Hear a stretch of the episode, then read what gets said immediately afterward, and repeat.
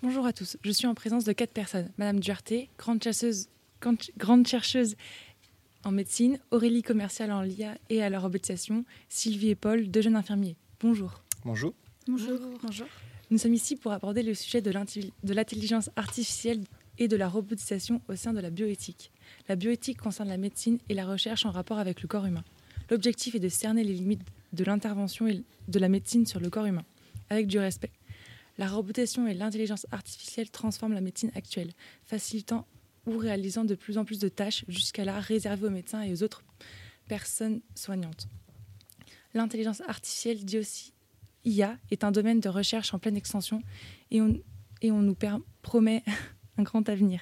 Il est dit que cela permettrait d'améliorer la qualité des soins et la santé de l'être humain.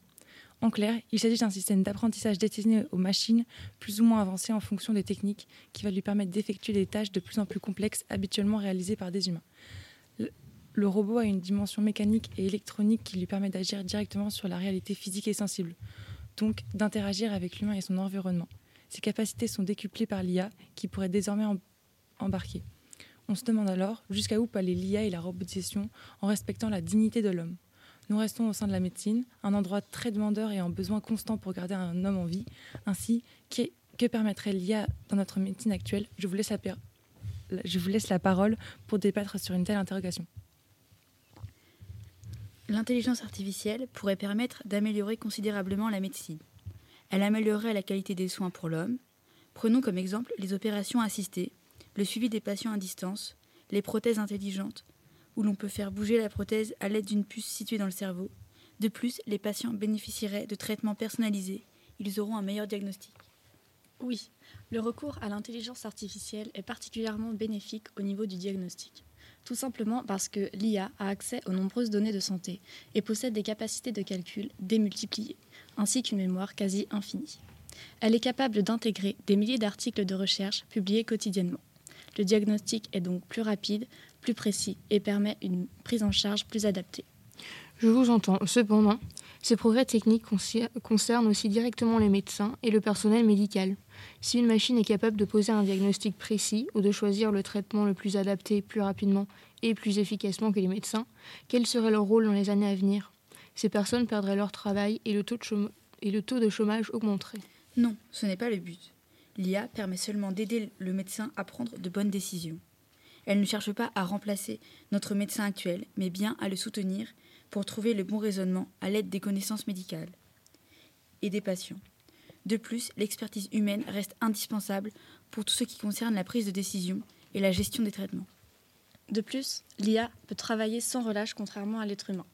Elle ne possède aucune contrainte physique comme le besoin de se nourrir ou de dormir, ce qui signifie qu'elle serait toujours en activité et au service de l'homme. Elle pourrait donc réaliser les tâches pénibles et dangereuses à la place de l'homme. Mais euh, il y a un autre problème, si vous le, permettez. Admettons qu'il y ait une erreur de, machine. Qui serait responsable sur le plan juridique La machine, le concepteur de l'IA, le médecin, le technicien qui vient la, réparer toutes les, semaines. En effet, la capacité d'auto-apprentissage des machines avec cette capacité, le principe de défectuosité n'est pas clairement établi. Elles peuvent se modifier elles-mêmes et donc ont une, une, donc ont une donc elles ont un, auto-apprentissage qui, qui, fait que personne juridiquement ne peut les, ne peut les, les, les accuser. Les questions de l'évaluation et la fiabilité de ces objets sont donc cruciales, euh, cruciaux. Euh, un certain nombre de questions de sécurité, de respect de la vie privée avec les données de santé, de protection et de la dignité humaine sont en jeu. Nous l'entendons. C'est une intelligence créée par l'homme, ainsi elle ne peut être parfaite du fait de l'imparfait de l'homme. En plus de cela, le risque zéro n'existe pas. Cependant, il ne faut pas oublier qu'elle est d'une très grande utilité. Je ne suis pas d'accord avec cela. Il faut prendre en compte la possibilité d'un piratage ou celle d'un bug, c'est-à-dire un arrêt brusque du fonctionnement d'un programme ou d'un robot. Que se passerait-il alors? Nous pourrons imaginer que tous les, tous les dossiers médicaux enregistrés par les robots seront inaccessibles et les patients ayant un pronostic vital engagé ne pourront pas être soignés sans leur dossier médical. De plus, lors d'un piratage, la, dignité humaine est toujours en jeu. Toutes les informations personnelles des patients pourront être divulguées. Et euh, nous sommes d'accord. L'intelligence artificielle et la robotisation amélioreraient la santé de l'être humain, euh, augmenteraient la longévité, de, la longévité et, euh, mais, est-ce que, ça ce, serait vraiment bénéfique? Parce qu'on le voit bien aujourd'hui, plus un homme, plus, un humain vit longtemps, plus il a des soucis mentaux notamment. Est-ce que le fait de, mourir plus tôt ne ce serait pas, ce, serait, pas mieux que, vouloir absolument garder, avoir une vie très longue? L'IA et la robotisation est vraiment très utile. Il y a par exemple euh, la création de bras robotisés qui aident les handicapés à manger. Il a été conçu euh, par la société américaine Design pour donner plus euh, d'autonomie aux personnes handicapées et enregistrer le geste que le bras fait pour rejoindre la bouche. L'intelligence artificielle n'est là que pour aider les médecins à sauver plus de monde qu'on peut actuellement. Il y a par exemple des conseils médicaux 24 heures sur 24.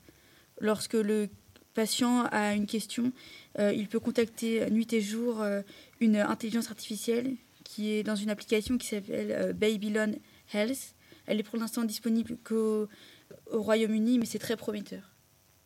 En effet, l'intelligence artificielle et la robotisation permettent d'améliorer les diagnostics pour aider les médecins. Prenons comme exemple l'électrocardiogramme.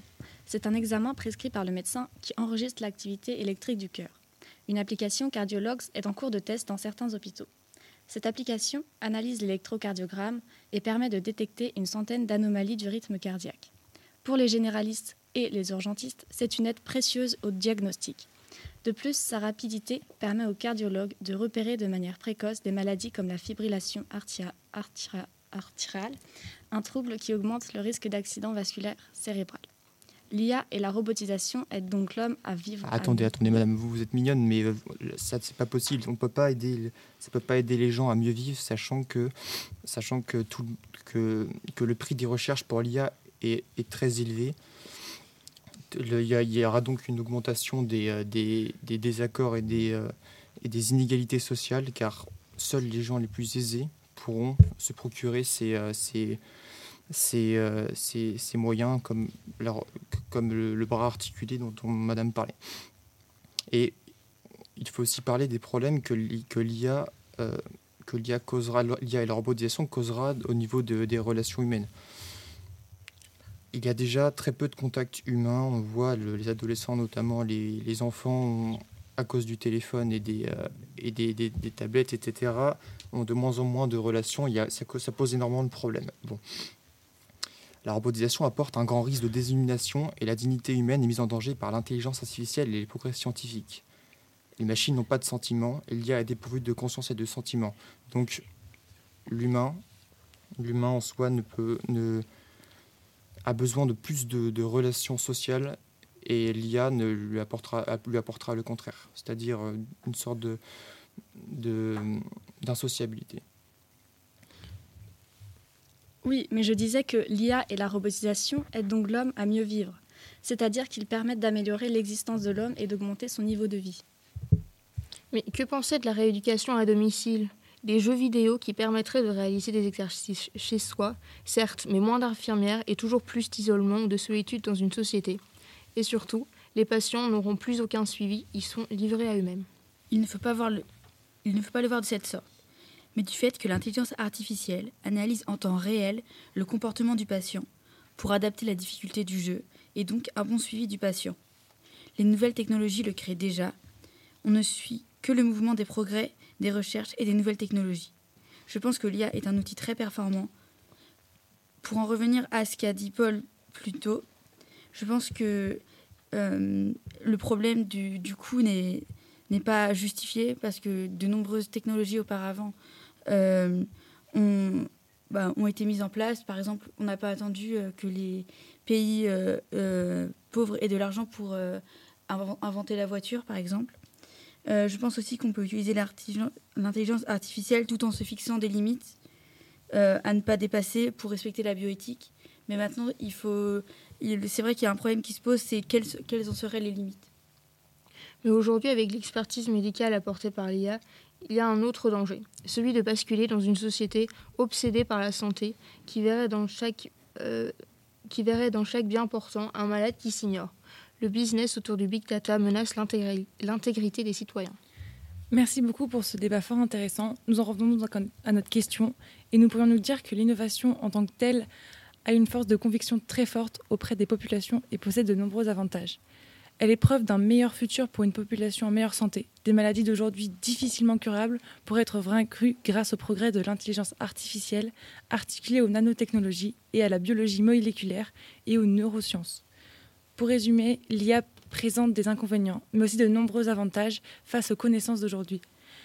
Mais il faut savoir rester vigilant, car après tout, l'homme n'est pas parfait, ses œuvres non plus, et dans un cas, par exemple, des progrès militaires, euh, nous, nous savons qu'il s'élance dans de nombreux domaines, ce qui pourrait entraîner un scénario catastrophique où les robots, en exemple, et l'IA pourraient prendre le contrôle du monde dans le pire des cas.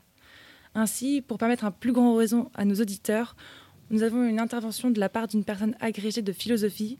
Il va nous permettre de nous poser plus de questions éthiques sur l'IA et la robotisation.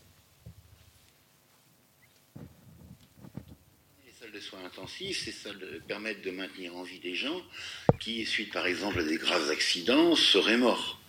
Bon, donc ça peut paraître comme un bien, puisqu'au fond, les maintenant euh, en, vie, on peut espérer trouver de quoi remédier partiellement euh, euh, à leurs blessures, à leurs traumatismes, etc. Simplement, ça va poser un problème éthique énorme. C'est-à-dire qu'à partir du moment où vous maintenez artificiellement quelqu'un en vie, et que cette personne ne se réveille pas, et que ce matériel coûte très cher, et que tant qu'il est mobilisé par cette personne-là, il ne peut pas servir à une autre personne qui aurait pu être sauvée par ce matériel-là, eh bien se pose la question de savoir si on le maintient ou non en vie.